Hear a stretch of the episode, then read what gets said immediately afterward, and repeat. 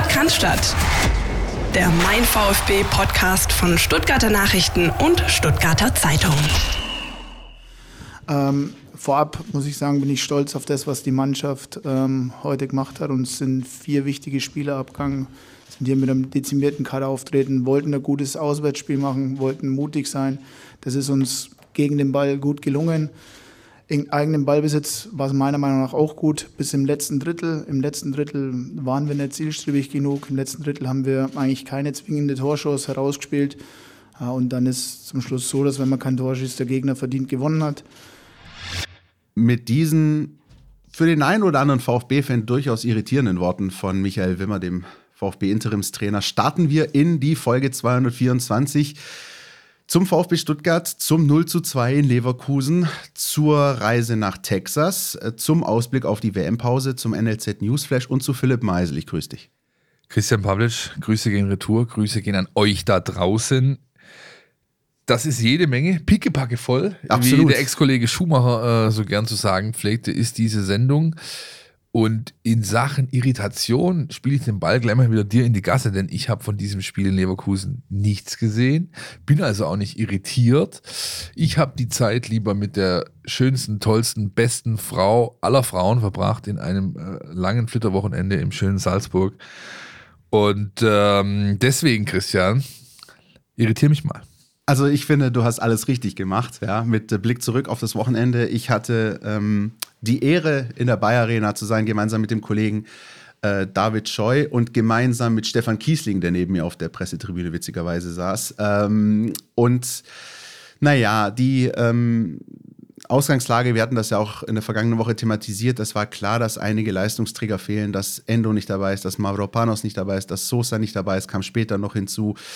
Ähm, und trotzdem war es eben für den einen oder anderen, und ich gebe es auch offen zu, für mich persönlich, ähm, natürlich dann aber auch vor allem für die Fans, die das gehört haben, dann einfach irritierend, dass Michael Wimmer mit diesen Aussagen, die wir gerade am Anfang der Folge gehört haben, in die PK nach dem Spiel gestartet ist. Ähm, ja, ich verstehe, dass man ähm, sich auch manchmal gut verkaufen muss, dass man Dinge ins positive Richt Licht rücken muss. Ich verstehe auch, dass nicht immer alles schwarz und weiß ist und gerade wenn irgendwie von außen draufgehauen wird, es auch wichtig ist, dass man als Protagonist selbst ähm, eine positive, ermutigende Worte findet.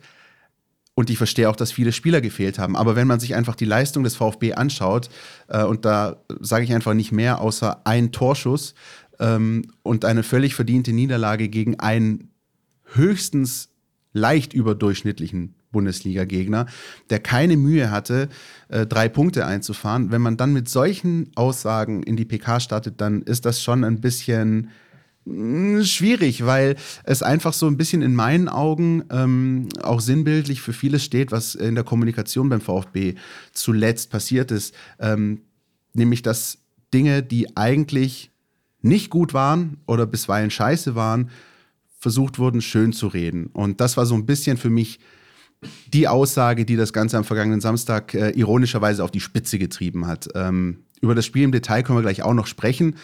Aber ähm, es ist auch nicht so gewesen, dass Michael Wilmer keine Worte der Kritik gefunden hat, besonders auch was die Gegentore anbelangt. Das werden wir uns nachher noch anhören. Aber dennoch finde ich es schwierig, nach einem Kalenderjahr ohne einen einzigen Auswärtssieg, an dem sozusagen dieses 0-2 in Leverkusen ähm, das Tüpfelchen auf dem i gewesen ist unter dieses desolate Auswärtsjahr, solche Aussagen zu treffen, schwierig. Ja, ich glaube, für mein Gefühl landen wir da ganz schnell wieder bei den Aussagen, die ich hier vor zwei, drei Wochen getroffen habe. Das bleibt für mich auch bis jetzt äh, unwiderlegt. Michael Wimmer ist ein guter Trainer, aber er ist kein äh, Bundesliga-Trainer, zumindest was die Außendarstellung angeht. Ja, das, das ist. Ähm, ein Stück weit erklärbar, denn er ist natürlich zum ersten Mal in dieser Situation, muss sich da auch erst reinfuchsen. Wie gesagt, auch damals schon erwähnt, Materazzo war es ähnlich, der hat auch ein bisschen gebraucht, aber ich glaube, da ist äh, schneller das Ende der Fahnenstange erreicht beim Herrn Wimmer, als es beim Materazzo der Fall war. Äh, als ich noch am Donnerstag im, äh, gesehen habe, gelesen habe, wer da alles nicht mitfeiert, ja, und äh, dann mir auch so gedacht habe, naja, der ein oder andere will vielleicht auch seinen WM-Platz nicht riskieren. Herzliche Grüße an Herrn Sosa an dieser Stelle. Äh, dann war mir klar, die spielen auf den Punkt. Und das haben sie schlussendlich auch getan. dass du es dann halt verlierst, ist mit meines Erachtens mit der individuellen Klasse des Gegners zu erklären und dass ich jetzt was gesehen habe. Ähm, ja, mehr kann ich dazu nicht sagen, weil ich wirklich keine Sekunde dieses Spiels gesehen habe, Christian. Ich tue mir ein bisschen schwer, das dann so aus der, sag ich mal, äh, Helikopterperspektive zu bewerten. Ähm, ja, aber eins noch vielleicht. Ich ja, hoffe, gerne. du hast äh, dem Kollegen Kiesling ordentlich gegen das Schienbein getreten. Denn ich kann mich an Zeiten erinnern, als der VfB gegen Leverkusen gespielt hat, egal wie schlecht die Leverkusener waren und wie schlecht die Saison von Herrn Kiesling war, wenn es gegen VfB ging, sind sie aufgeblüht und er hat mindestens zwei Buden gemacht. Exakt. Ich habe ihm nicht gegen Schienbein getreten, aber genau das habe ich ihn wissen lassen. Genau das sind auch meine Erinnerungen an ihn. Egal wie die Zeiten waren, egal wie gut oder schlecht die beiden Vereine waren, wenn Kiesling auf dem Platz stand für einen Doppelpack gegen VfB, hat es immer noch gereicht. Ja, das, äh, ich sag mal so, das hat er nicht vergessen. Ja, so viel dazu. Ähm, und guck dir bloß dieses Spiel nicht nochmal an. Darüber ist eigentlich äh, auch am Wochenende schon alles gesagt worden. Ähm, immerhin, ja, wir haben in der vergangenen Woche darüber diskutiert, mehr Taifun Korkutwagen, Zwinker-Smiley. Also so ein bisschen versuchen, vielleicht auf 0-0 zu gehen. Das hat der VfB mit dem Personal dann auch versucht. Stand defensiv auch gar nicht so schlecht. Sie haben halt einen Mann überhaupt nicht in den Griff bekommen. Das äh, kannst du dir vorstellen, wer das gewesen ist. Wir haben natürlich über ihn auch gesprochen. Torschütze zum 1-0. Musa Diaby? Genau, der hat äh, alles schwindlig gespielt und hat dann auch bei dem Tor ja irgendwie vier Spieler auf einen Streich äh, alt aussehen lassen, dass der dann halt unglücklich von Anton abgefälscht wird. Jo, passiert dann halt. Wenn man den Gegner öfter aufs Tor schießen lässt, dann äh, steigt halt die Wahrscheinlichkeit, dass so ein Gurkending halt auch mal reingeht. Ja, Christian ähm, Pavlic hat den Matheunterricht aufgebaut. ja, so gut wie. Ja, das hat nur für einen Grundkurs gereicht. Zweiter Durchgang, da hast du dann gedacht, so, vielleicht irgendwas. Ne? Also es gibt ja eigentlich keine großartig schlechtere Ausgangslage, als mit 0-1 reinzugehen, personell dezimiert, du weißt, hey, komm, wir haben hier nichts mehr zu verlieren, lass uns voll draufgehen, lass uns alles versuchen. Aber auch da gab es wieder so ein, zwei Situationen, ich will mich nicht auf ihn einschießen, aber es gab nur mal so eine 3 auf 3 Situation ähm, in der gegnerischen Hälfte, die halt mal wieder von Chris Führig ähm, jäh gestoppt wurde, weil er seinen Spielzug gestoppt hat. Und äh, das war vielleicht die einzige Mini-Chance, so eine 3 auf 3 Situation, in der sich was hätte ergeben können das Gros war dann so, dass äh, Leverkusen das Ding einfach äh, schön verwaltet hat, immer mal wieder für Nadelstiche gesorgt hat. Dann gab es mal noch einen äh, Lattenknaller von Frimpong, den du ja in der letzten Woche ausführlich angesprochen hast. Und Bester halt Mann. Eben, ja, Ehemaliger Celtic-Spieler, der kann nur gut sein. Das war mir klar, dass du ihn deswegen auch gut findest, ja. Äh, aber die Bühne wollte ich dir lassen. 2-0 dann Jonathan Tah nach einer Ecke und dann war die Geschichte durch. Ähm, es, ja, wenn du das ähm, die Intention hast, sag ich mal, auf 0-0 zu spielen, dann musst du halt trotzdem einfach mal immer wieder versuchen, auch positiv offensiv Nadelstiche zu setzen. Das hat der VfB halt einfach Nullinger gemacht und dann ähm, ja, fällt dir mal einer rein, fällt ein zweiter rein, kann auch ein dritter, vierter reinfallen sogar.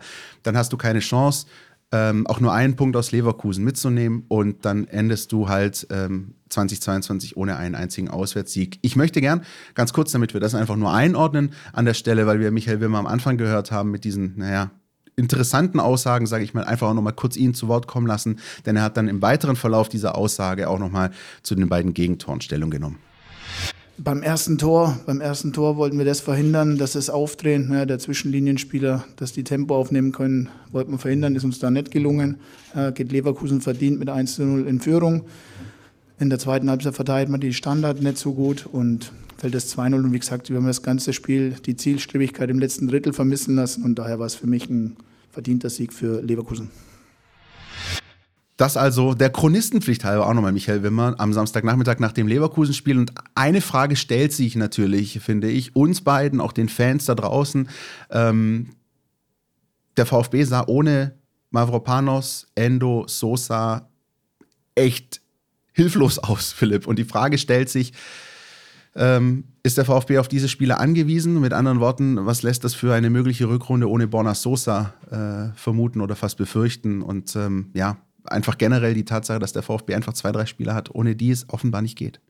Das ist so. Das ist äh, auch logisch. Also, mm, und was es dann oder wie es sich gestaltet, wird sich zeigen. Ab dem 31.01., wenn das Fenster zu ist, dann können wir das bewerten. Und dann sehen wir nämlich noch, wer in diesem Kader noch steht und wer nicht.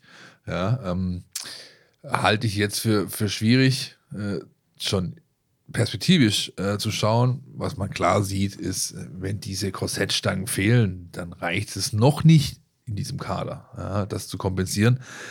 Andererseits finde ich es gut, dass man eben dann so ein Spiel wie Leverkusen setzt, wo man von vornherein nicht viel auf sich selbst gewettet hat, ja, um äh, den jungen Leuten diese Chance zu geben, äh, Erfahrung zu sammeln, zu reifen, zu wachsen. Ähm, das gilt für so Sportskameraden wie Enzo Mio äh, und auch für Naui Amda. Amda. Ahamada, ich krieg's immer Oder wie genau die hin. Sportschau sagt, Amada. Amada, ähm, jedenfalls. Äh, und natürlich auch für, für, für Laurin Ulrich. Also ich meine, wenn ein Spieler, der die Fritz-Walter-Medaille in Silber bekommt, der also unter den besten drei Spielern Deutschlands dieses Jahrgangs 2005 ist, ja, und äh, in der ganzen Vorbereitung mitmachen durfte, jede Trainingseinheit bisher diese Saison bei den Profis absolviert hat, außer die Abschlusseinheiten der U19, wo er dann am Wochenende meistens gespielt hat. Wenn du dem diese Plattform gibst, dann ist es mehr als nur ein Bonbon ja, für den Spieler und eine Belohnung für seinen Einsatz und seine Leistung, sondern es ist vor allem halt auch ein klares Zeichen dafür, dass man eben doch äh, ein Stück weit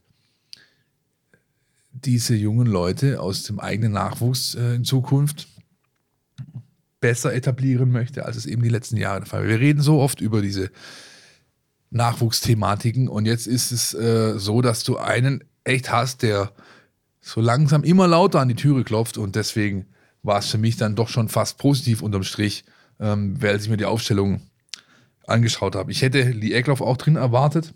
Ähm, der hat gar nicht gespielt, der war ein bisschen krank, kränklich und äh, konnte deswegen nicht eingesetzt werden.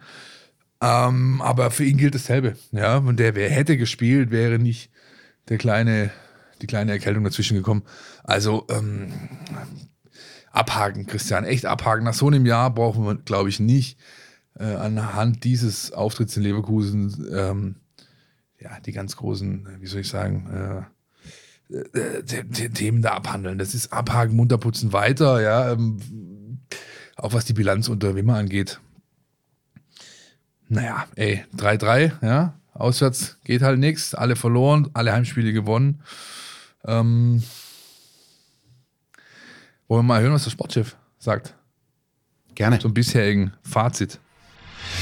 Ja, es ist ja einfach durch den Trainerwechsel, glaube ich, müssen wir ein zweigeteiltes Fazit treffen.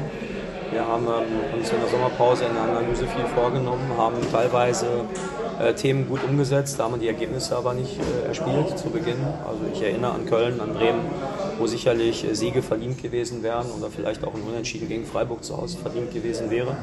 Das hat uns in die Situation gebracht, äh, ein Trainer, mit dem wir wunderbar über drei Jahre zusammengearbeitet haben, am Ende mit, mit ja, fast Tränen entlassen zu haben. Ähm, mit neun Spielen und fünf Punkten. Und dann war es einfach wichtig, den Hebel umzulegen, den Schalter zu finden, äh, die Triggerpoints zu finden in der Mannschaft. Ähm, und dann eben mit der Entscheidung Michael Wimmer haben wir, glaube ich, eine gute gefunden.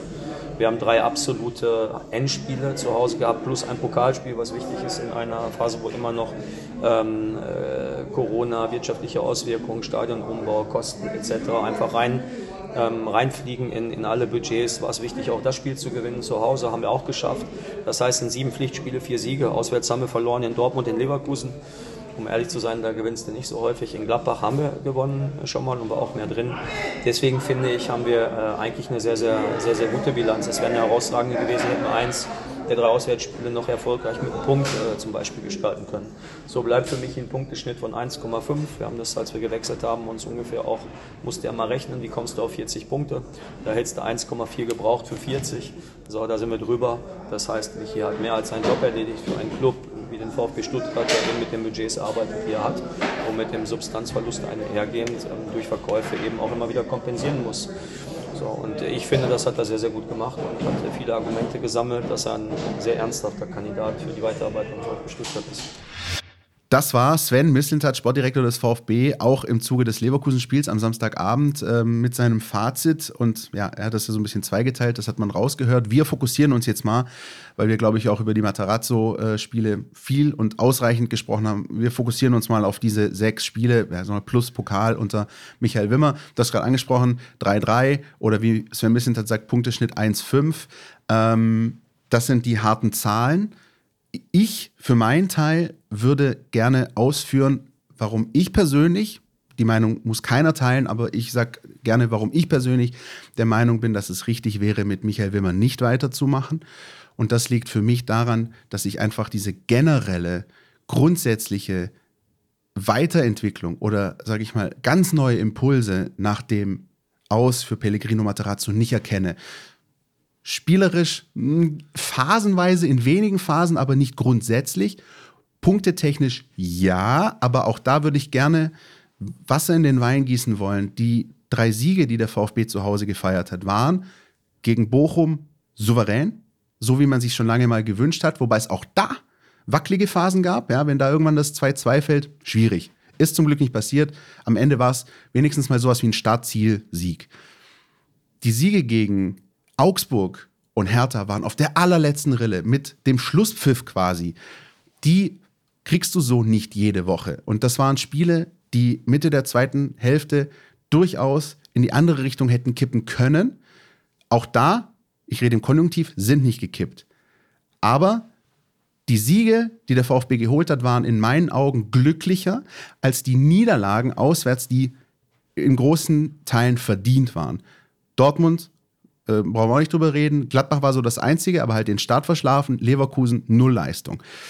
Das ist für mich halt im Kern nicht ausreichend, um weiterzukommen. Und ich sage, und dann bin ich fertig, Philipp, und dann kannst du, warum ich auch der Meinung bin, dass es nicht gut wäre, mit Michael Wimmer weiterzumachen, so sehr ich ihn noch schätze und persönlich auch sehr sympathisch finde. Aber ich befürchte oder sehe hier die große Gefahr einer Geschichte Jürgen Kramny 2. Dass du sagst, jo, das passt schon so, auch vom Punkteschnitt und wir haben ja unsere Heimspiele gewonnen. Wir gehen dann in die Rückrunde. Auch da holen wir da so unsere Pünktchen und feiern unsere Heimsiege und auswärts kriegen wir jedes Mal aufs Dach. Aber irgendwann besteht für mich die Gefahr, dass ein Bruch kommt und der Point of No Return und dass der VfB in einen freien Fall gelangt, in einen freien Fall, den damals Jürgen Kramny nicht mehr aufhalten konnte und wo ich jetzt auch Michael Wimmer nicht zutrauen würde, diesen freien Fall aufzuhalten. Dafür ist mir das, was spielerisch, spieltaktisch auf dem Platz passiert ist, zu wenig, als dass ich sagen würde, das gibt mir Sicherheit für die Spiele 2023. Wie siehst du es? Ich würde dir gern widersprechen, Christian. Ich kann es aber nicht. Ja.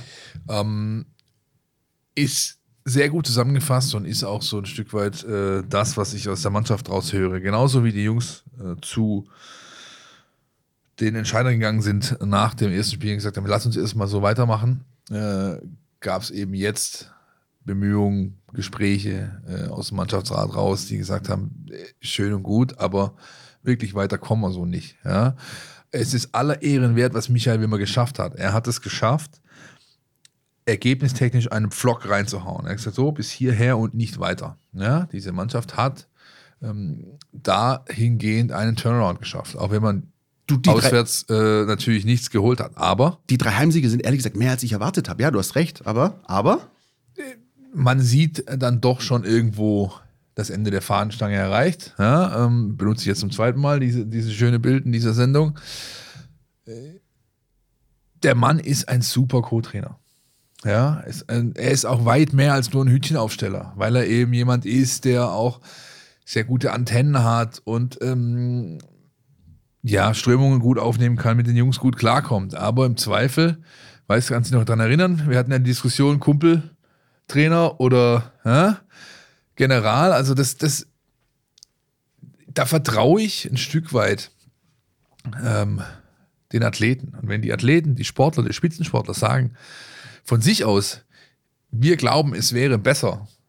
Wir hätten nach dieser Phase jetzt äh, jemanden extern, der hier nochmal richtig die Zügel anzieht, damit wir unser Ziel erreichen, dann halte ich das für, für plausibel. Und ich glaube, nur so wirst du dein Ziel erreichen. Das ist für mich klar in erster Linie Klassenerhalt, aber du musst ja auch perspektivisch denken, du musst dich weiterentwickeln. Und diese Weiterentwicklung, die sehe ich unter Wimmer eben nicht. Nachfrage an der Stelle an dich, Philipp. Du hast jetzt, glaube ich, zweimal sehr freundlich erwähnt, dass er ein sehr guter Co-Trainer ist.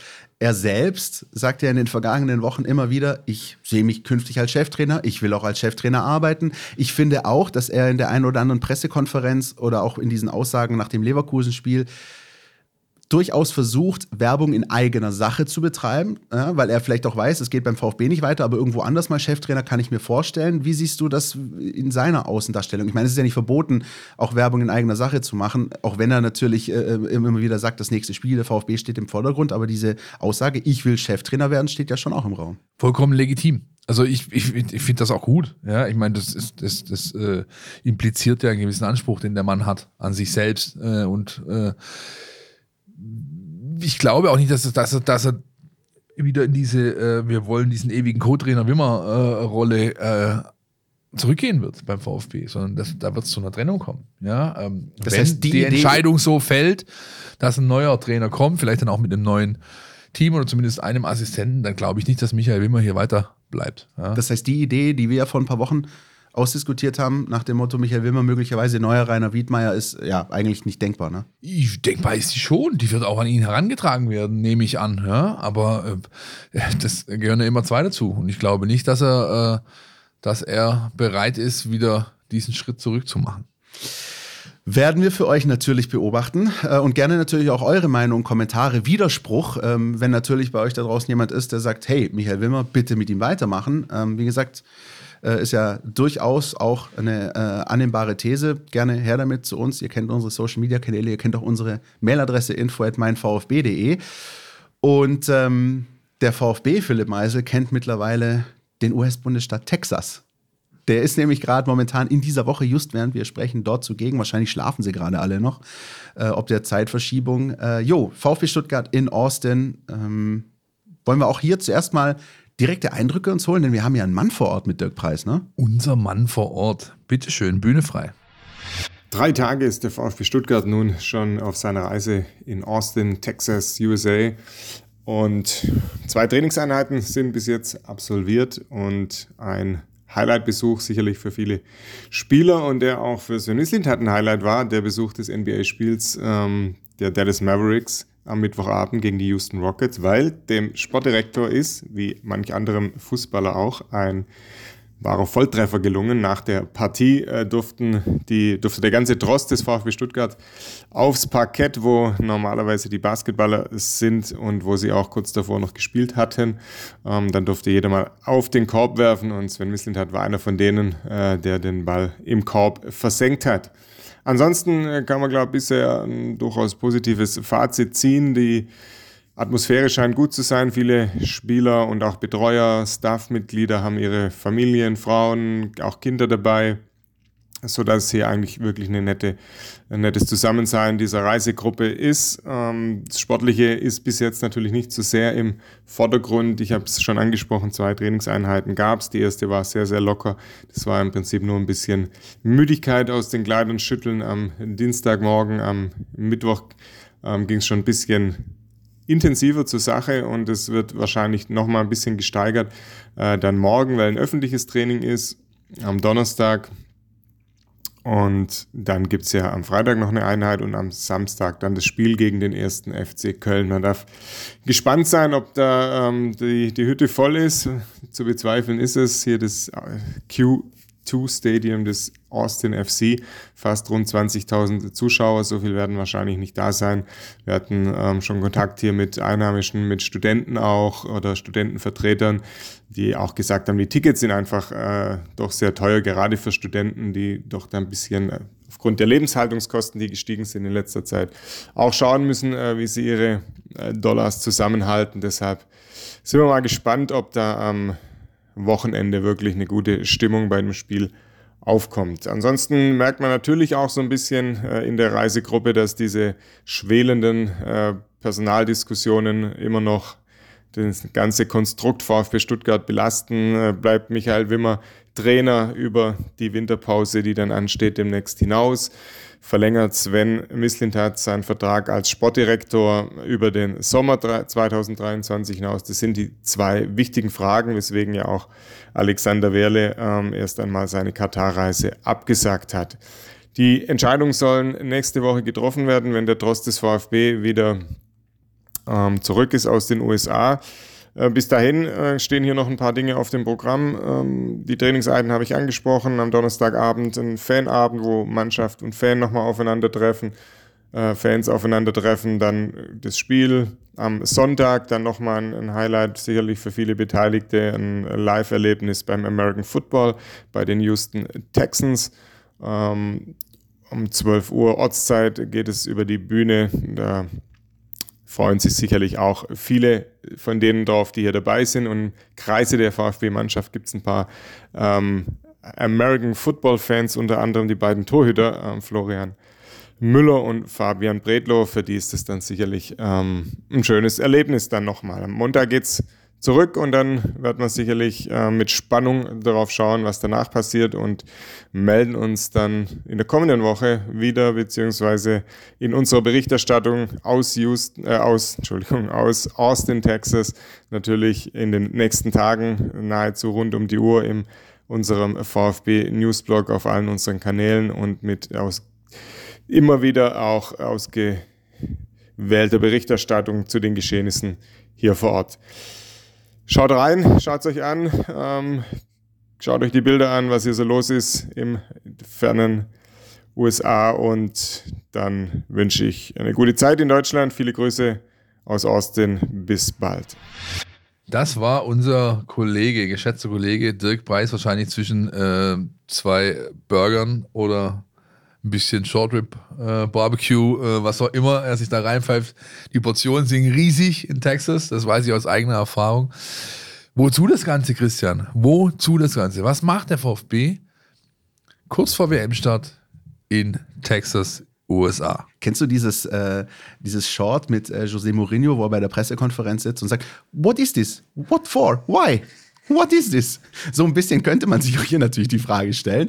Äh, ja, wozu das Ganze? Am, am Ende des Tages äh, um äh, die Bundesliga international und auch auf anderen Kontinenten zu vermarkten, denn nicht nur der VfB ist ja momentan unterwegs, auch der erste FC Köln beispielsweise in Texas, da gibt es ja dieses Testspiel am Samstag, über das wir, glaube ich, auch gleich noch kurz sprechen können, warum eigentlich so ein Testspiel und nicht ein anderes.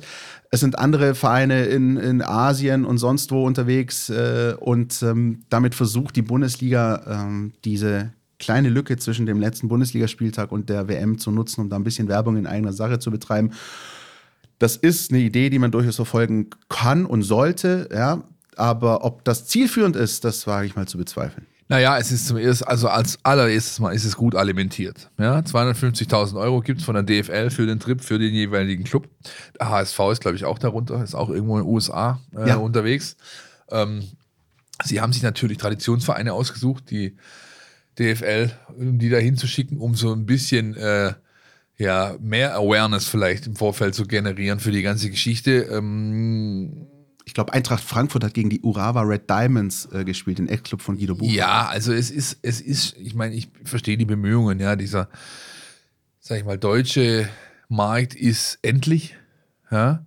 Er ist abgegrast, ähm, wird gut bespielt von den Clubs. Ähm, der europäische, äh, da sind gewisse Grenzen gesteckt, denn es gibt nun mal Ligen, die sind und Clubs, die sind deutlich populärer als die Bundesliga und die deutschen Clubs. Und Asien, ähm, da tut sich äh, nicht nur der VfB schwer, der ja mal so einen äh, Kooperationsclub hatte, der heimlich still und leise ist, die ganz schnell wieder verschwunden, die Kooperation, ne, weil da überhaupt kein Stich gemacht wurde. Auch für andere Bundesligisten nicht, außer die großen Namen, klar, Bayern, Dortmund, äh, vielleicht auch bald Frankfurt. Aber äh, in den USA ist die Chance ein bisschen besser. Das zeigt zum Beispiel auch ähm, diese tolle Geschichte, die Dirk schon geliefert hat aus den USA mit dem VfB Americana, mit dem Fanclub, den da vor Ort ist und dem anderen aus New Braunfels, nur 45 Minuten weg von ähm, äh, Austin. Da gibt es also schon Leute, das ist ja historisch bedingt. Ja? Es sind deutlich mehr Menschen in die Vereinigten Staaten ausgewandert, als sie je nach Asien ausgewandert sind von Deutschland. Ja? Und diese dieses Potenzial kann man versuchen zu heben. Der äh, Ruben Kasper ist mit dabei, äh, Marketingchef und auch Thomas Ignazi, Finanzchef, als quasi Head of Delegation, ja, weil äh, sowohl Klaus Vogt als auch Alex Wehrle, Präsident äh, und äh, Vorstandsvorsitzender, die sind bei der DFL-Tagung, repräsentieren den Verein dort. Und ähm, die beiden anderen Entscheider sind mit nach Austin gereist, um zu versuchen, dort in gewissermaßen den Club ein bisschen zu etablieren, vielleicht bei dem einen oder anderen ins Bewusstsein zu rufen, bisschen, ähm, ja, äh, zu trommeln. Wäre, glaube ich, einfacher gewesen mit Materazzo in Front, ja, ähm, als, als US- Staatsbürger. Ich denke, das war auch die ursprüngliche Intention noch vor einem halben, dreiviertel Jahr, ne, als das klar war. Ja, das kann schon sein, das kann schon sein. Und ähm, ich glaube, was zielführend sein kann, was dem VfB wirklich was bringt, ist, wenn sich gerade diese Top-Entscheider anschauen, wie da drüben gearbeitet wird. In Sachen Eigenvermarktung beispielsweise, in Sachen Stadion, in, Sta in Sachen Event. Ähm, da, da setzt die USA seit jeher Maßstäbe. Ja, wenn ich zum Beispiel schaue, dass ähm, Stadion äh, der, ich glaube Longhorns heißen sie, ja, äh, wo der VfB jetzt auch so ein Probetraining absolviert hat. College-Stadion mit 108.000 Sitzplätzen. Ähm, da ist alle paar Wochen richtig was los, richtig geboten. Ähm, wie, das der, wie das die Clubs da vor Ort machen, ich glaube, da können sich die beiden Herren schon was abschauen. Und das würde den VfB tatsächlich wirklich weiterbringen, wenn man versucht, Dinge zu adaptieren, die Sinn machen. Ja? Ähm, mehr als äh, da jetzt großartig drauf zu setzen, wir, wir haben jetzt plötzlich riesige Fan-Zuströme äh, aus den USA, auch wenn VfB Americana den Status des OFC verliehen bekommt jetzt dieser Tage, des offiziellen VfB-Fanclubs. Das ist dann der erste in den USA. Also wer von euch die Geschichte noch nicht gelesen hat, herzliche Einladung. Gibt es auch in der Mein VfB Plus App zu lesen. Scrollt da ein bisschen runter, dann findet ihr die Geschichte. Ähm, das sind tatsächlich so ein bisschen die Stories, die einfach mal ein bisschen anders sind. Ein bisschen aus diesem normalen Trott, den man ja sonst als VfB-Berichterstatter so erlebt. Einfach andere Einblicke geben, äh, im wahrsten Sinne in dem Fall, andere Perspektiven. Sehr, sehr Schön. Ähm, Samstag dann, 22 Uhr unserer Zeit, gibt es das Testspiel gegen den ersten FC Köln in Austin in im Stadion vom MLS-Team, glaube ich, das äh, da unterwegs ist. Ähm, und da hast du schon den Finger gehoben, Philipp. Ich habe den Finger gehoben dahingehend, dass der geneigte VfB-Fan ähm, das letzte Mal vor der WM jetzt die Chance hat, einen Dreierpack mitzunehmen. Und das macht er wie folgt. Er geht morgens um 11 ins Schlienstadion zum Derby gegen den KSC. Die U19 ähm, empfängt den KSC dann geht er um 17 Uhr an die Hafenbahnstraße. Da spielen die Frauen gegen den ersten FC Mühlhausen. Und dann geht er nach Hause, setzt sich vor äh, das äh, Gerät seiner Wahl und streamt sich dieses Spiel gegen Köln. Bitte. Das ist ein Kochrezept für den kommenden Samstag. So stelle ich mir das vor. Ja, genau das ist sozusagen vielleicht auch dein und mein Zeitplan. Wir werden es äh, sehen und äh, uns dann darüber austauschen. Einiges geboten an diesem Samstag. Ähm, du hast mir gesagt, ähm, also die Frage zumindest mal in den Raum geworfen, jetzt kicken die gegen den ersten FC Köln, warum kicken die nicht gegen irgendeine Mannschaft von da, ein MLS-Team oder eine mexikanische Mannschaft? Wäre das nicht eigentlich ein bisschen ein Weg gewesen, um vielleicht eine größere Fanbase äh, sozusagen ranzuziehen, auch für diese Bundesliga-Vereine, die da vor Ort sind? Meines Erachtens, ja, definitiv. Also es wäre was völlig anderes als äh, gegen den ersten FC zu spielen, wenn du da gegen Atlas Guadalajara oder sonst was antrittst. Andererseits, äh, die MLS hat Pause, ja, die haben einen anderen Rhythmus als, äh, als die europäischen Ligen. Da sind keine Mannschaften gerade verfügbar, ja. Äh, und auch in Mexiko ist, glaube ich, der Terminplan relativ eng gewesen. Äh, insofern bleibt nur Ricardo Osorio, der wie Kakao als Botschafter des VfB äh, mit dabei ist, dort vor Ort, um ein bisschen die ähm, äh, hispanische Community zu triggern und vielleicht da ein bisschen was zu machen. Ich persönlich hoffe einfach nur, dass sich keiner schwer verletzt bei diesem Kick ja? und ähm, die Mannschaft dann zurückkommen kann ohne eine weitere Baustelle in dieser Hinsicht medizinisch. Und dann ähm, haben die Jungs erstmal ein bisschen verdient frei, bevor dann der Trainingsauftakt wartet, Mitte Dezember, glaube am 12. So ist das. Im äh, Dezember geht es dann äh, nach dieser Pause, die die Nicht-WM-Fahrer des VfB äh, dann verdient haben, wieder los. Und ähm, dann der erste Spieltag in der Bundesliga ist dann auch Mitte Januar wieder. Äh, das heißt, da ist dann ein guter Monat dazwischen für eine Vorbereitung. Bevor es wieder losgeht, haben wir definitiv noch ein Schmankerl für euch. Christian. Ja, wir, ja. Können wir schon ein bisschen was verraten? Wir können ein bisschen was verraten. Äh, du hast ja ähm, angesprochen, dass neben Kakao auch Ricardo Osorio äh, mit der VfB-Delegation unterwegs ist. Mein persönlicher Liebling aus dieser 2-7er-Generation war ja Pavel Pardo. Ich habe auch tatsächlich das Trikot mit der Nummer 13 noch, natürlich in Rot. Ja. Ähm, Osorio und Pardo, die Mexikaner beim VfB in der Meistermannschaft äh, 2007.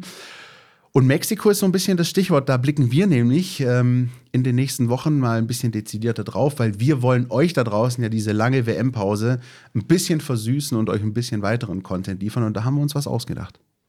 Es geschah nämlich einst vor ein bisschen mehr als 70 Jahren, dass schon mal ein deutscher Club zu Marketingzwecken nach Übersee geflogen ist. Damals natürlich unter Umständen, die man sich heute gar nicht mehr vorstellen kann, mit mehrfach Zwischenstopps und da war das eben nicht so ein einwöchiger Trip mit Direktflügen, sondern das waren eher vier Wochen. Ja. Turns out, der VfB war der erste deutsche Club, der so eine Marketingreise unternommen hat. Ja. auf Einladung des mexikanischen Verbandes 1951 als frisch gebackener deutscher Meister mit einer Mannschaft, äh, die Älteren erinnern sich vielleicht, ja, Robert Schliens, ähm, Barufka, Bögelein, äh, da haben also richtig äh, VfB-Legenden mitgespielt. Trainer war Georg Wurzer. Und wir haben uns gedacht, wir arbeiten mal diesen Mexiko-Trip so ein bisschen auf. Wir haben äh, das Tagebuch des damaligen Vorsitzenden Fritz Walter äh, eingesprochen, der so ein bisschen einen roten Faden bietet durch diese Sendung. Wir haben mit Adriano Gomez Bantel gesprochen, einem VfB-Fan, der ein Buch über diese Reise äh, geschrieben hat. Und dieses Paket, verpackt in ein Podcast-Spezial, hört ihr entweder schon nächste Woche oder in der übernächsten Woche. Und zwar gibt es das, ähnlich wie damals unsere Folgen mit dem Kommando, exklusiv für meinen VfB-Hörer. Das heißt, diese Folgen wird es nur in der App geben. Wer sie, äh, diese Folge, es wird eine knapp 90-minütige Sendung, wer sie hören möchte, braucht also das Abo, kommt aber natürlich trotzdem kostenlos ran, denn die ersten vier Wochen sind umsonst in unserer, in unserer, äh, in unserer App. Das, das mein VfB Plus-Abo kann man vier Wochen kostenfrei nutzen, um sich einen Eindruck zu verschaffen über den Service unserer Redaktion. Und so ist für die Sparfüchse, und die gibt es ja offensichtlich unter Schwaben, so einige, dann doch eine Möglichkeit gegeben, diese Folge zu hören.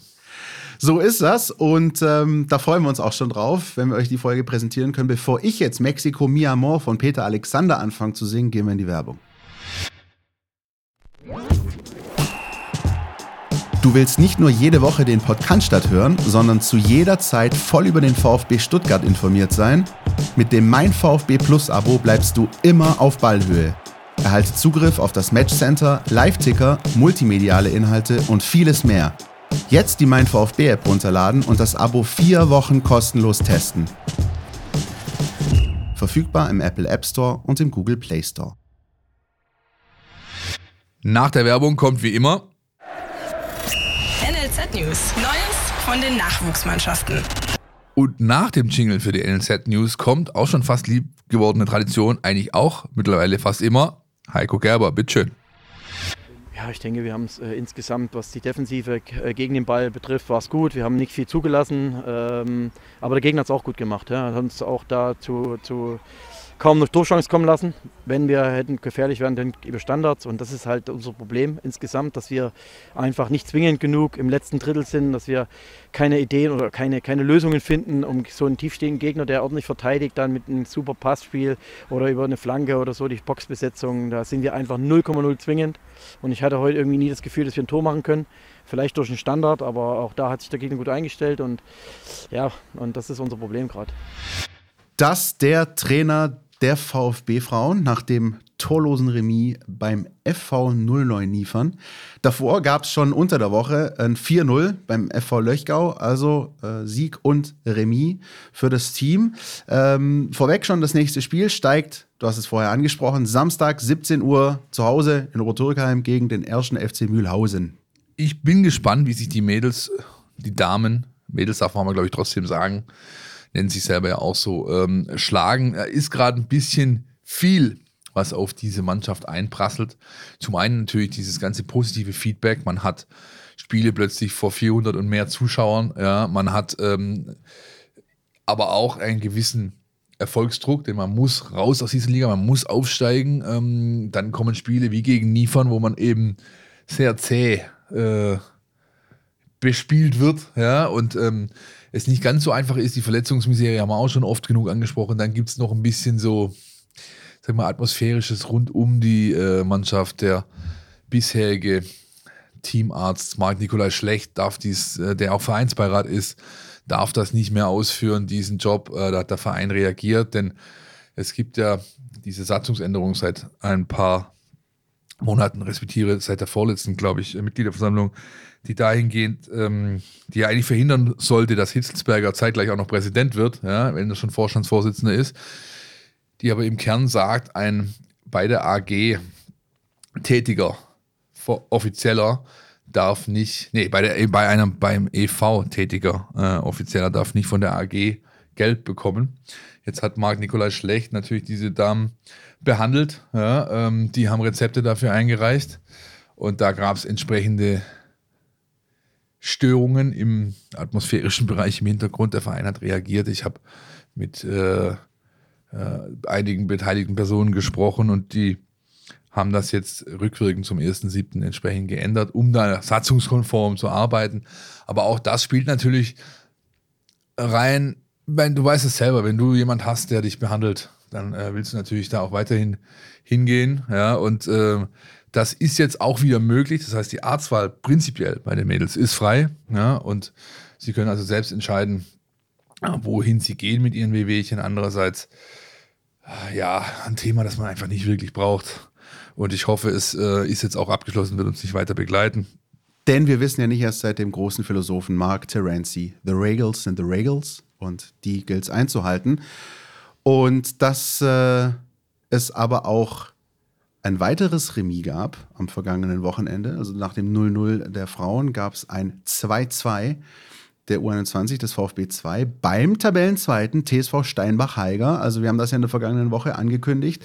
Schwieriger Gegner, äh, ambitionierter Gegner, 2-0 Rückstand und dann noch zurückgekommen, ein Pünktchen mitgenommen. Das ist nach dem 0-0 gegen Ulm jetzt nicht so schlecht, ne? Das ist das zweite ähm, ähm, positive Ereignis im Endeffekt. Ja, also es ist eigentlich der gefühlte Sieg, wie man so schön sagt. Es waren die 45 Minuten des Marco Wolf, der richtig aufgedreht hat. Ja, hat noch einen Elfmeter liegen lassen, also quasi den Sieg sogar äh, liegen lassen. Äh, der junge Mann, der einst aus Leverkusen zum VfB kam. Und jetzt kommt mit Mainz 2 eine Mannschaft, die das ähnlichen Stil pflegt. Also Akademiefußball gegen Akademiefußball wird sicherlich hochinteressant. Ähm, wer also möchte, am Sonntag schaut sich dieses Spiel an. Es wird auf der Anlage unten stattfinden, auf dem Einser oder im Schliens, ich weiß es nicht genau. Und ähm, dann gibt es vielleicht auch jemanden zu sehen, den so manch einer gar nicht mehr auf der Rechnung hat. Christian. Sag mir wer. Jordan Meyer. Sagt dir der Name noch was? Ja, sicher. Ich erinnere mich dran. Ich erinnere mich, glaube ich, auch an die Geschichte damals von Marco Schumacher. Äh, auch Medaillenträger ne, beim DFB, auch sehr, sehr hoch angesehen und dann vom Verletzungspech verfolgt. Und du hast dich mit ihm unterhalten können jetzt, ne? Der letzte Fritz Walter Medaillengewinner vor Laurin Ulrich. Dazwischen gab es niemanden mehr. Das ist jetzt vier Jahre her und so fast, ja, dreieinhalb und, und fast so lange dauert die Leidenszeit von Jordan Meyer. Kreuzbandriss, Meniskusriss, Innenband, Außenbandriss, äh, Nachfolgeoperationen, Rückschläge, äh, zwischendurch mal kurz bei den Profis im Sommertrainingslager gewesen und eigentlich ein Gewinner der Vorbereitung, dann wieder verletzt. Jordan ich habe ihn getroffen. Ähm, die Geschichte lest ihr auch bald äh, auf unseren Portalen und in der App natürlich auch. Ist richtig guter Dinge, ist richtig fit, wirkt austrainiert, wirkt drahtig, wirkt aber vor allem in der Birne, und das ist halt auch wichtig, komplett klar und ähm, freut sich jetzt wirklich darauf. Hat dem Trainer Frank Farnhorst dieser Tage schon das Signal gegeben: Trainer, ich kann, ich will, ich bin bereit. Jetzt liegt es an Frank Farnhorst, ob und wie er ihn einsetzt. Es sind noch vier Spiele mit dem am Sonntag bis zur Winterpause in der Regionalliga. Und ich bin mir ziemlich sicher, in einem oder mehreren davon werden wir Jordan Meyer auf dem Platz sehen. Wäre sehr zu wünschen und wie gesagt, absolute Leseempfehlung für euch. Ähm, ganz interessante Personalie beim VfB. Die U19, die hat einen ziemlich gebrauchten Tag gehabt am Wochenende gegen die Spielvereinigung Unterhaching, bei der Spielvereinigung Unterhaching 0-1 verloren. Ähm, dazu auch noch vom Verletzungspech verfolgt, ähnlich wie die, das Damenteam. Vielleicht aber. Philipp, Fritschi, glaube mit Rot sogar noch. Genau, auch das noch. Ähm, also da, da, lief alles. Also wenn du so einen Tag hast, kennst du, wo du sagst, wäre ich am besten liegen geblieben. Ich glaube, das war so ein Tag. Vielleicht kommt aber da ja am äh, Samstag 11.30 Uhr zu Hause das Derby gerade recht gegen den KSC, weil ich erinnere mich beispielsweise, ging es ja mal beim VfB in die andere Richtung, die hatten mal einen richtigen Lauf ne, mit Nico Willig, dann kam das Heimspiel gegen den KSC, wo so ein kleiner Bruch kam äh, im Ligabetrieb und vielleicht ist das ja jetzt die Gelegenheit zu sagen, so, jetzt stoßen wir den Bock ins Positive um und nutzen dieses emotional aufgeladene Spiel, äh, um uns da wieder zu befreien es wäre der sogenannte perfekte Zeitpunkt, Christian, um ja. sowas zu machen und der perfekte Gegner. Ähm, es wird aber unterm Strich, glaube ich, eine Saison bleiben für Nico Willig und seine Jungs, die nicht ganz so mit dem großen Erfolg gekrönt sein wird, wie vielleicht die ein oder andere in den letzten Jahren. Ich bezweifle, dass man dieses schon so ein Stück weit holprige ja, ähm, irgendwie ablegen kann, stabiler wird, äh, schwierig. Auch vor allem, wenn man bedenkt, dass eben dann doch ein, zwei, drei Jungs aus der Mannschaft vielleicht dann schon im letzten äh, oder im ersten Halbjahr 2023 ähm, vielleicht erste Schritte machen bei der zweiten Mannschaft oder auch im Profitraining. Es ist wirklich nicht einfach, äh, was da gerade so alles abläuft, wie viele Interessenslagen es gibt und auch schwierig zu steuern für einen Trainer. Und das letzte Mal, als ich mich mit, mit Nico unterhalten habe, war also länger, war glaube ich zum Saisonbeginn oder Anfang der Saison, ich meine, so eine gute Truppe hatte es schon lange nicht mehr beieinander, ja, von der individuellen Qualität her. Und er hat, ein cleverer Bub, wie er ist, eben gesagt, ja, das muss aber noch lange nichts heißen. Ja? Weil nur weil ich äh, super Qualität habe, ähm, heißt es nicht, dass es nachher auch als Mannschaft hinten genauso rauskommt. Im Gegenteil, oder andersrum hat er gesagt, als Beispiel, gegen Beispiel, schau dir letztes das Jahr davor an. Da war es eben nicht so, dass ich nur Hochkaräter ähm, hatte, aber hinten raus kam eine Mannschaft, die halt bis zum äh, Titel durchgezogen hat. Ja? Und das ist nicht einfach, allerdings aber auch herausfordernd. Ich freue mich eigentlich fast für ihn, ja, weil er richtig was zu tun hat und der Marktchef, der gute Mann. Genau, das ist es ja. Er mag diese Herausforderung und ich finde auch so, in, auch in den vergangenen Jahren, ähm, die U19 ist für mich wirklich so ein bisschen ein Sinnbild dafür, wenn einer noch einen Beweis dafür braucht, dass Fußball nicht nur das Spiel von elf individuell starken Spielern, sondern von einem starken Team sein muss, dann ist diese U19, finde ich, das beste Beispiel. Und gerade die Art und Weise, wie die Pokalsiege geholt wurden, ähm, gegen nominell vielleicht stärkere Mannschaften zu gewinnen, wie Borussia Dortmund. Das ist das, was aber auch Nico Willig, finde ich, schon seit Jahren auszeichnet. Da ist die nächste Aufgabe für ihn da. Pokal steht auch noch an dieses Jahr auf Schalke, meine ich, ne? irgendwann im Dezember, glaube ich. Das ist richtig und in diesem Kontext kann ich euch eh einen Tipp geben. Entweder meiner, einer oder der geschätzte Kollege Pavlic neben mir oder ein anderer aus unserem VfB-Team wird euch demnächst äh, die nächsten Tage eine Liste offerieren. Eine Liste an VfB-Events, die ihr besuchen könnt, nutzen könnt, an denen ihr teilhaben könnt, die nichts mit dieser unnötigen Weltmeisterschaft in Katar zu tun haben. Quasi ein Kontrastprogramm dazu. Äh, der Chan vom Fanprojekt äh, und der Jerry von der Fanbetreuung, mit denen habe ich gesprochen, die haben mir also eine ganze Liste geliefert. Die werden wir euch aufarbeiten. Die gibt es in der App und natürlich auch über Stuttgarter Zeitung und Stuttgarter Nachrichten.de. Und da steht drin, was ihr machen könnt. Da gibt es Lesungen, Vorträge, unter anderem aber auch eine Oldschool-Busfahrt mit dem VfB 2 zu Eintracht Trier ins Moselstadion. Na bitte. Und eine Auswärtsfahrt mit der U19 in die Knappenschmiede, in den Ruhrpott, um dort die Schalker, so, äh, wenn es irgendwie möglich ist, in ihre Schranken zu verweisen. Sehr gut das ist, glaube ich, echt was, äh, was auch ein VfB-Fan und auch als jemanden, der vielleicht jetzt nicht diese WM unbedingt verfolgen will, doch sehr, sehr erfreut und auch bestimmt auch gut tun wird. Die U17 haben wir noch zum Schluss in unserem NLZ-Block. 2-2 äh, beim SC Freiburg. Also kam jetzt nicht das nächste 12-0, aber das war auch nicht zu erwarten. Das haben wir auch schon angekündigt. Äh, schwierige Nummer, immer einen Punkt geholt und auch da geht es jetzt am Wochenende gegen die Spielvereinigung und Haching, Samstag 15.30 Uhr. Guck, mal an, du, da habe ich sogar vorher ein Spiel unterlassen. Du, du kannst, kannst, sozusagen so Viererpack machen. Du kannst, du kannst 11.30 U19 gegen KSC, ja. 15.30 U17 gegen Haching. Schnell rüber, wird ein bisschen schwierig, aber kriegt man hin. 17 ja, die Uhr. ersten 20 verpasste. Okay. 17 Uhr. Ja. Gegen Mühlhausen, die Frauen. Bahnstraße. Und 22 Uhr dann äh, schön sich vor die Glotze hocken und den Test gegen Köln anschauen. Bitte, also, das ist doch. Das ist ja mal. Ja, überle jetzt stell dir mal vor, du, oder beziehungsweise rechne mal noch die 5, 6, 8 halbe und die 2, 3 Bratwürste dazu, die den, den ganzen Trip mit dazu nehmen. Ah, Wahnsinn, ey. Großartig. Äh, das war der Ausblick des letzten pickepackevollen VfB-Wochenendes vor der WM-Pause. Und über diese WM-Pause, über die sprechen wir jetzt. So ist das. Das ist unser großer Punkt jetzt, auf den wir noch blicken, den wir noch ähm, ausdiskutieren wollen und müssen.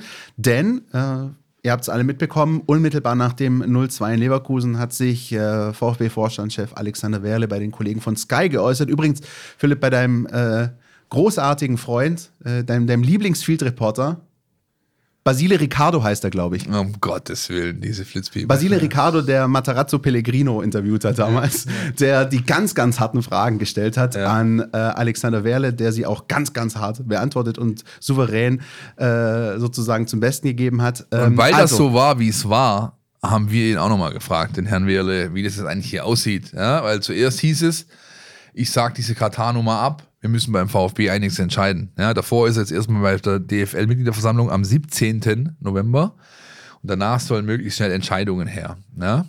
Genau, das ist äh, die Kernaussage gewesen. Wir werden nach der USA-Reise, äh, wie man so schön immer sagt, uns zusammensetzen und dann die entsprechenden Entscheidungen treffen. Auch da wieder ist es natürlich ganz interessant. Ähm, mein Lieblingsthema, auch wenn es manchen vielleicht auf den Sack geht, die Kommunikation.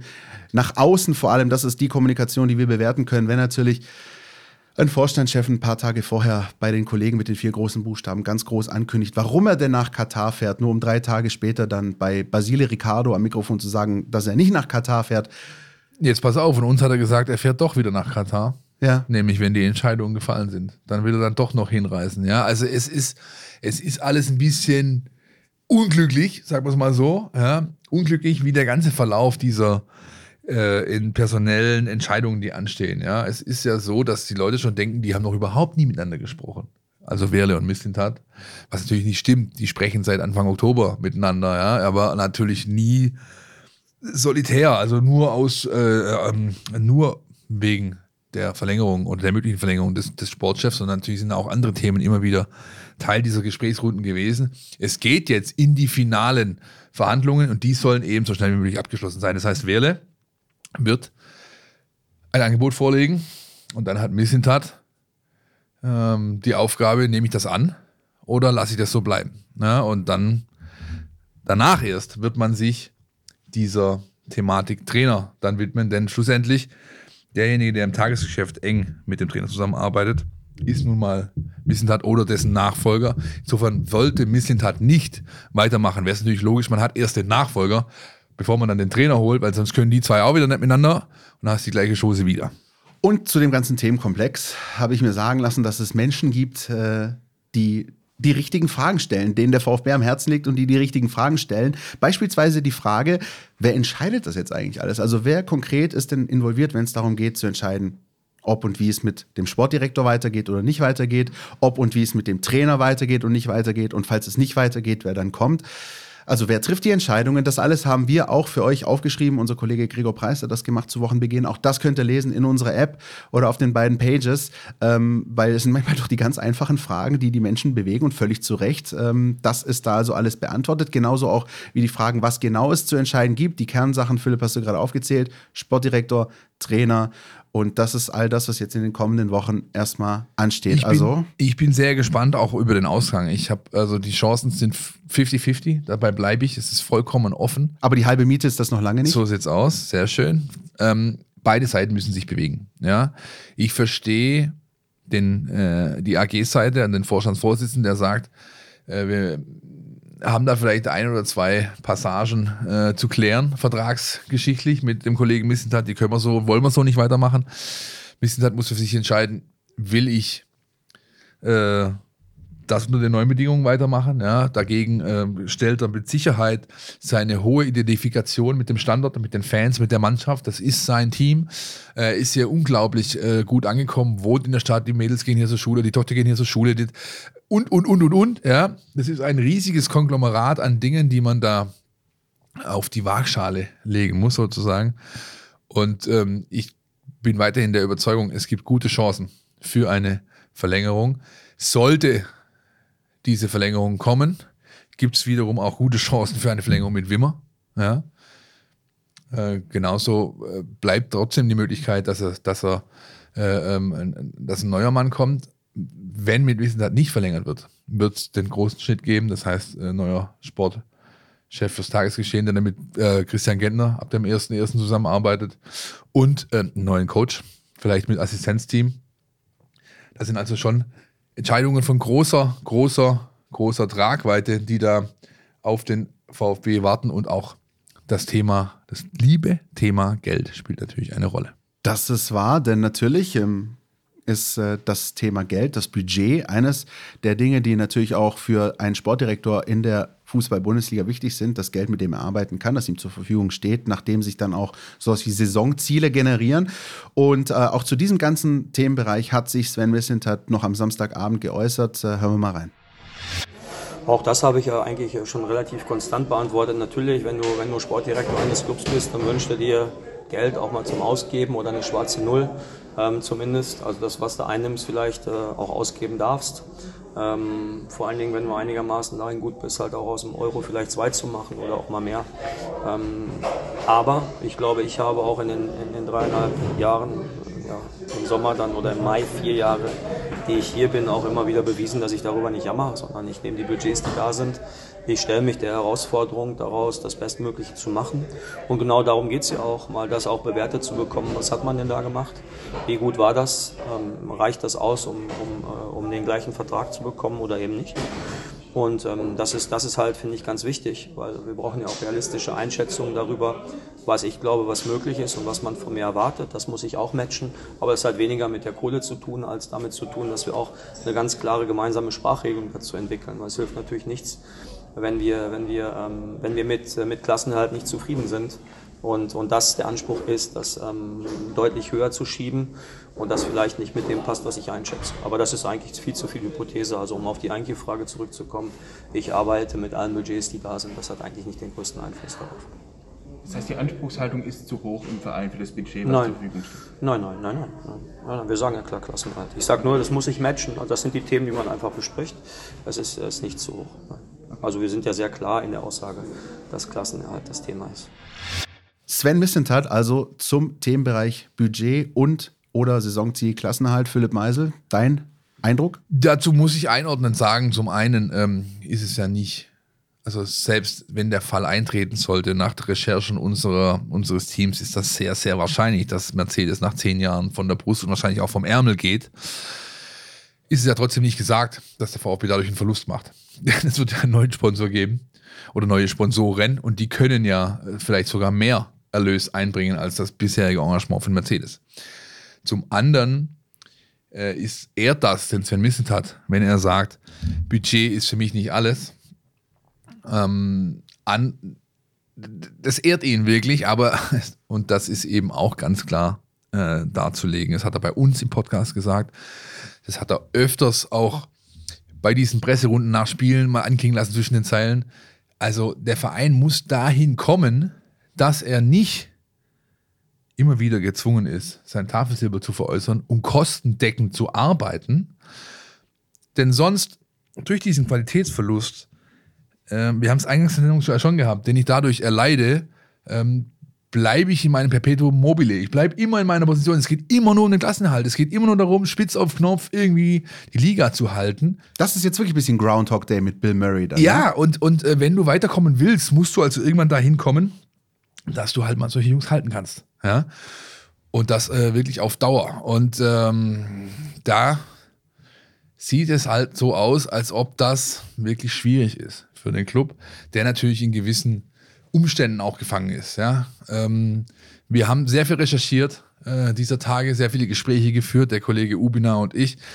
Wir haben eine ganz gute Kategorisierung des finanziellen Engpasses, in dem der VfB steckt. Ihr werdet das lesen dieser Tage höchstwahrscheinlich.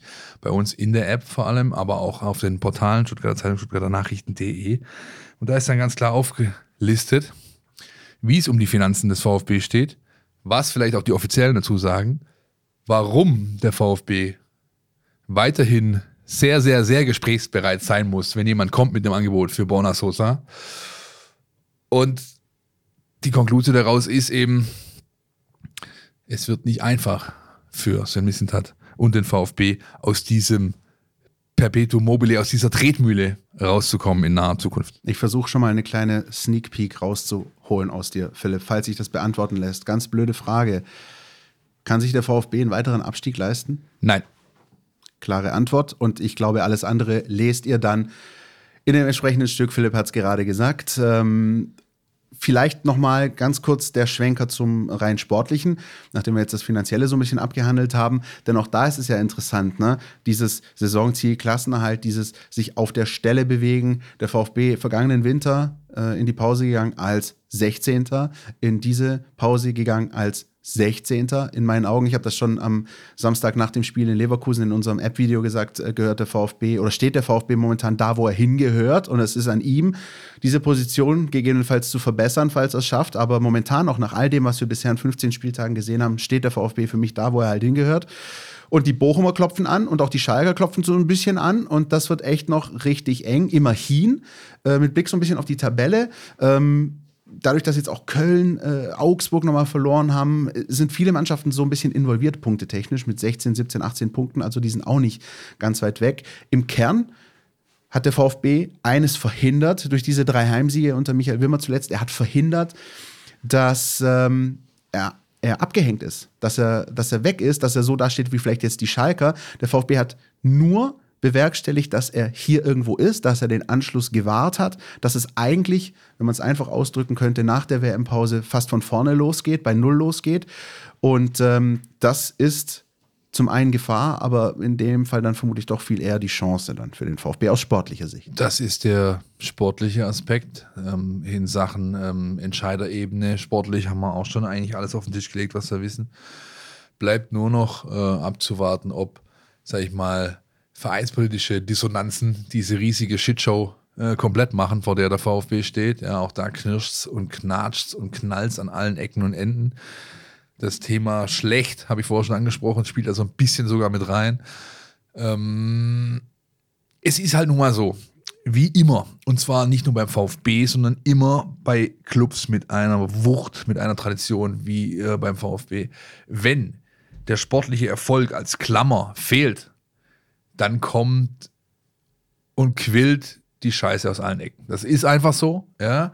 Und ähm, dann kommen auch die wieder aus ihren Versteckern gekrochen, von denen man an schon längst dachte, dass sie eigentlich überhaupt äh, nichts mehr hier verloren haben. Stichwort beispielsweise ein gewisser Herr, der eine gewisse Facebook-Seite betreibt, ja, die nachweislich ähm, die letzten Jahre gewisses Schindluder getrieben hat. Äh, auch ein äh, ehemaliger Präsidiums- oder Präsidentschaftskandidat kommt plötzlich wieder um die Ecke geritten und versucht im Hintergrund Dinge zu tun. Es passiert leider sehr, sehr viel und leider ist es nicht positiv konnotiert. Und sowohl für uns als auch für alle Fans, Zuhörer, für euch da draußen gilt, wachsam und vor allem skeptisch bleiben ja, und ganz genau ein Auge drauf haben, respektive dann, wenn es äh, sein muss und äh, sein darf, den Finger in die Wunden legen. Denn nur so kommt ein Selbstheilungsprozess irgendwie vielleicht in Gang und derjenige, um den es eigentlich gehen sollte, steht wieder im Vordergrund und das ist der VfB und nicht irgendwelche persönlichen Interessen. Danke, danke. Das ist genau das, was ich, glaube ich, vor zwei Wochen mal, als ich mich mal kurz emotional geäußert habe, äh, auch so äh, ja, dargelegt habe, dass ich, äh, dass es mir selbst so geht, dass ich und auch jeden Fan verstehe, der sagt, ihn macht das auch durchaus ein bisschen krank und das nervt und das ist einfach ätzend, was da teilweise passiert, auch hinter den Kulissen, auch vor den Kulissen. Ähm, da ist es dann halt einfach sehr kompliziert und sehr nervenraubend. Und ich hoffe einfach nur, erstens, dass genau das passiert, was du gerade gesagt hast, Philipp, nämlich dass auch jeder Fan und jeder, der den Verein aufmerksam beobachtet, schaut, ne, wem höre ich zu, wem höre ich nicht zu, was ist glaubhaft, was ist nicht so glaubhaft oder was ist eher Mittel zum Zweck, um es mal so zu formulieren. Und dann äh, im zweiten Schritt äh, hoffe ich einfach, dass der Dezember beim VfB nicht so wird wie der Dezember, den wir dann schon vor ein paar Jahren hatten. Also äh, offene Briefe, offen ausgetragene äh, Konflikte. Ich habe ehrlich gesagt wenig Hoffnung, wenn ich ehrlich bin, dass das unschmutzig vonstatten geht. Ich hoffe es, aber ähm, ich bin ja dann eher der Typ, äh, ich erwarte eher das Negative, dann kann ich schon nicht enttäuscht werden. Sollte es so kommen, könnt ihr natürlich eins erwarten, nämlich hier entsprechende Einordnungen im Podcast statt und zwar überall da, wo es Podcasts gibt, auch im Podcatcher eurer Wahl. Wir werden entsprechende Sondersendungen produzieren oder Brennpunkt extra, ja, äh, haltet die Druckerpressen an, haltet das Internet an ja, und so weiter. Äh, und sollte es nicht so sein und äh, die Shitshow wird nicht so groß, wie es momentan zu befürchten steht, dann gehen wir mit unserem Podcast Spezial und dem mexikanischen Tagebuch aus 1951 in eine kleine aber verdiente Winterpause und kommen dann Anfang Januar roundabout 4., 5. sowas, kurz vor dem Abflug des VfB ins Traininglager nach Marbella und dem endlich wieder stattfindenden Mercedes-Benz Junior Cup in. Sindelfingen wieder hier auf diesem Kanal zu euch, auf euch oder auf eure Ohren. Mercedes-Benz Juno Cup, darauf freue ich mich tatsächlich wieder. Das hat mir gefehlt in den vergangenen drei Königswochenenden so ein bisschen. Genau, Philipp hat es gesagt, wir sind erstmal raus, haben noch die Mexiko-Folge, aber ihr werdet das sicher mitbekommen über die verschiedenen sozialen Kanäle ähm, und auch in unserer App und auch auf unseren Pages. Sollte es zum äh, gewissen Ausnahmezustand äh, beim VfB kommen, vereinspolitisch, dann melden wir uns, dann kommen wir irgendwie aus unseren Winterlöchern gekrochen und äh, hauen euch eine Spezialfolge aufs Ohr. Ansonsten gilt, so um drei Könige. Ich glaube, gerade also wirklich um den Mercedes-Benz Juno Cup hören wir uns dann wieder. Philipp, es war mir ein inneres Blumenpflücken, großes Fest. Wir haben jetzt ähm, mit Mexiko noch eingerechnet auch 2022 äh, rumgebracht. Äh, 224 Folgen, fünf Jahre, crazy. Mexiko, da, da, da, da, di, da, da, da, di, da, da, da, da. Ich habe schon wieder Flippers Ohrwurm. Jetzt singt glaub, er ja ist doch. Gut, ist gut, wir machen Schluss für heute, oder? Wir machen Schluss und ähm, wünschen euch auch weiterhin alles Gute. Bleibt uns gewogen, lest uns, hört uns und ähm, vielleicht hören wir uns früher wieder, ansonsten später. Wie auch immer ihr diese Winterpause, möchte ich sie mal nennen, äh, verbringt. Ob mit Fußball, ob ohne Fußball, ob mit Reisen äh, nach Gelsenkirchen. Wir wünschen euch dabei viel Spaß, schicken euch die besten Grüße und sind erstmal raus. Podcast statt. Der Mein VfB Podcast von Stuttgarter Nachrichten und Stuttgarter Zeitung.